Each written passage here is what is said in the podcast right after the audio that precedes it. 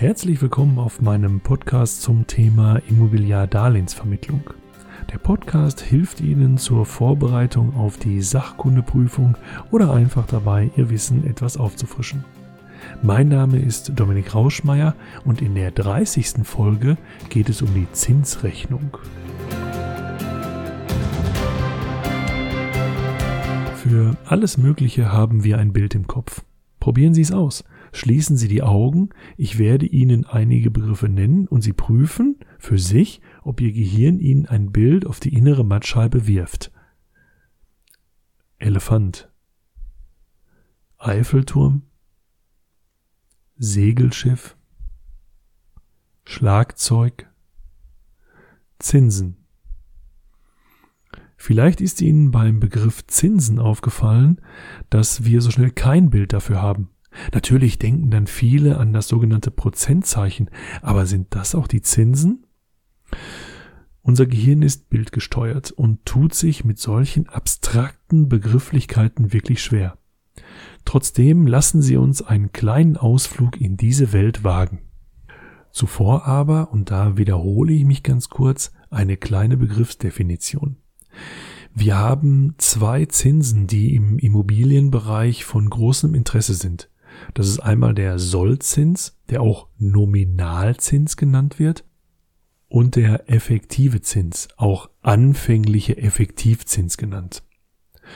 Der Sollzins oder Nominalzins ist im Grunde genommen die Entschädigung, die die Bank für die Herausgabe eines Kredites verlangt. Die sogenannten Zinskosten. Das ist der Zins, wichtig zu wissen, mit dem wir immer rechnen. Das heißt, wenn in den vorangegangenen Beispielen von einem Zins von vier Prozent die Sprache war, ist das der sogenannte Sollzins oder Nominalzins. Und dabei ist es egal, ob es sich um einen Kredit oder um eine Anlage handelt. Gerechnet wird mit diesem Zins. Wenn Sie zum Beispiel 100 Euro auf einem Sparbuch anlegen zu 5 Prozent, haben Sie am Ende des Jahres immer noch Ihre 100 Euro und 5 Euro an Zinsen.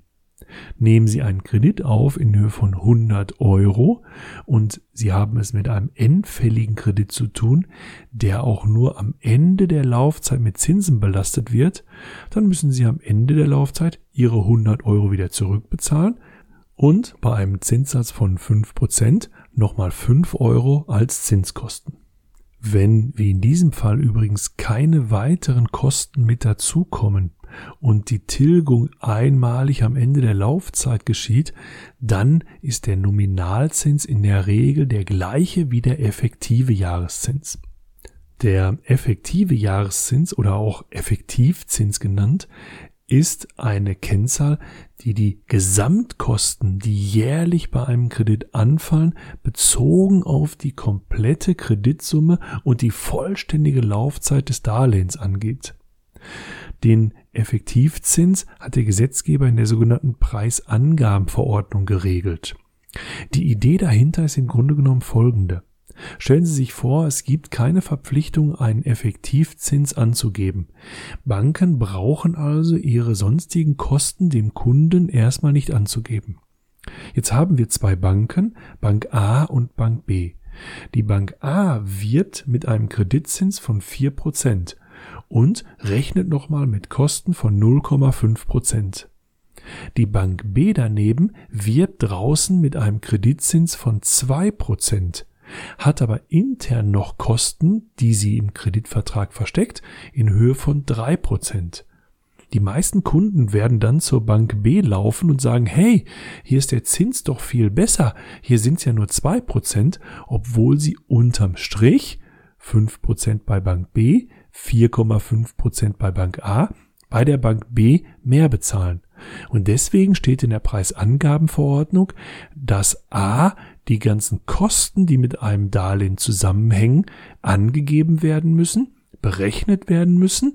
Das ist dann der effektive Jahreszins und dass auch nur mit diesem Zins geworben werden darf. Deswegen ist der effektive Jahreszins auch in den Kreditverträgen ausgewiesen.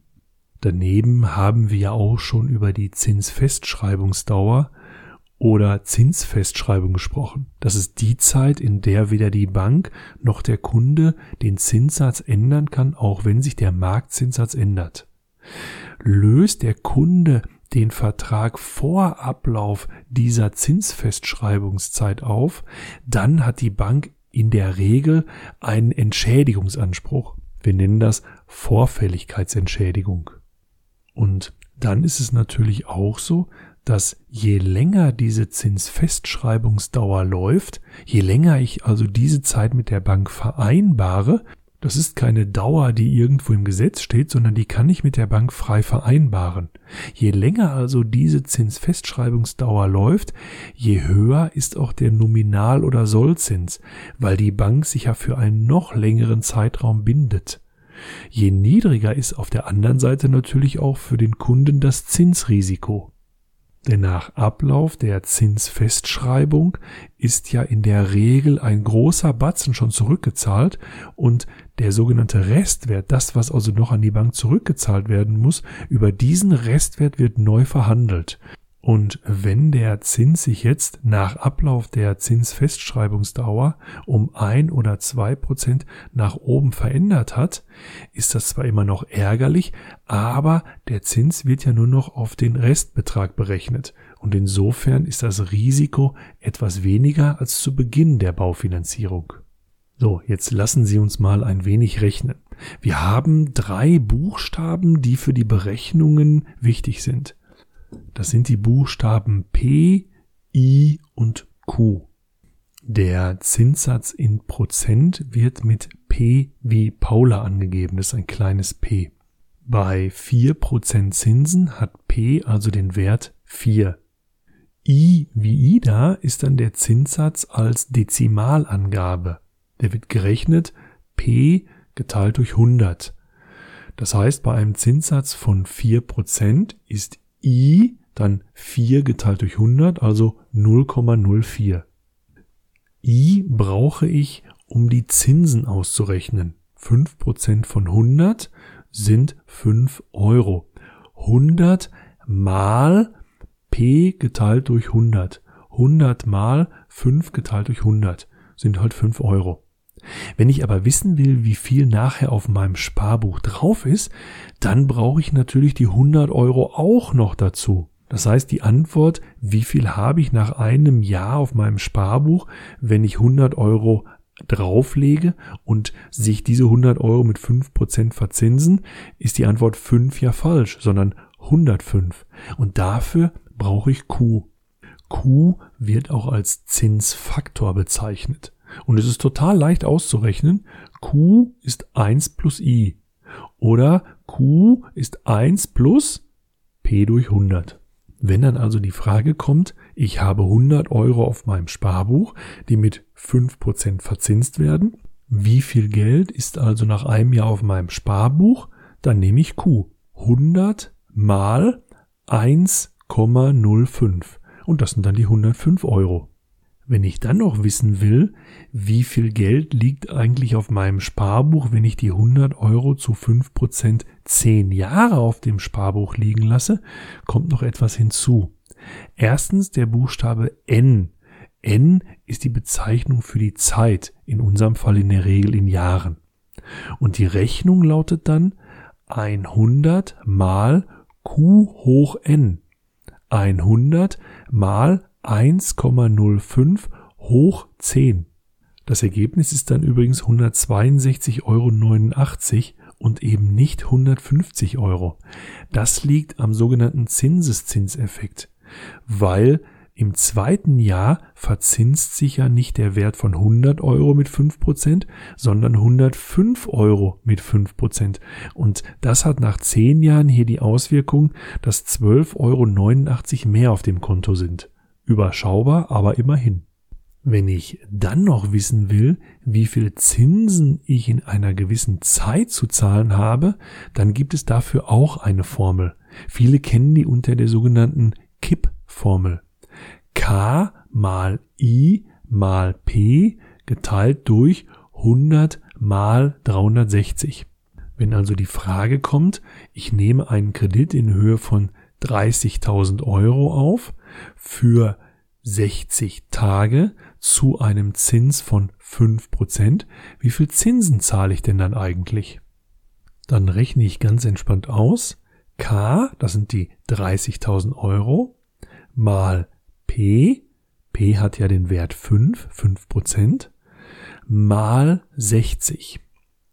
Geteilt durch 100, weil Prozent teilt man ja immer bei I P durch 100 und das Jahr wird in der Regel mit 360 Tagen gerechnet, deswegen 100 mal 360, 60 geteilt durch 360. Und dann kommen wir relativ schnell zur Antwort 250 Euro. Die Bank rechnet im Grunde genommen genauso.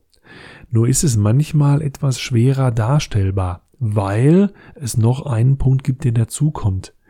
Wie ist die Zeit, in der die Bank die Tilgung verrechnet? Manchmal zahlt man die Rate am 15. und im Vertrag ist vereinbart, dass aber erst am 30. die Tilgung verrechnet wird.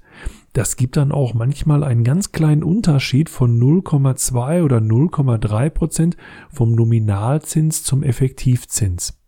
Im Grunde aber können Sie relativ genau, fast bis auf 10, 20 Cent, sich einen Tilgungsplan erstellen, um zu gucken, wie hoch sind eigentlich die jeweiligen Zinsen und wie hoch ist der Betrag, den ich noch zurückzuzahlen habe, zum Beispiel bei einem Annuitätendarlehen. Jetzt weiß ich, welchen Zins ich zahle und wie die Bank das rechnet. Doch will sie auch eine Sicherheit, bevor ihr was entgeht? Und damit sind wir am Ende der 30. Folge zum Thema Immobiliardarlehensvermittlung.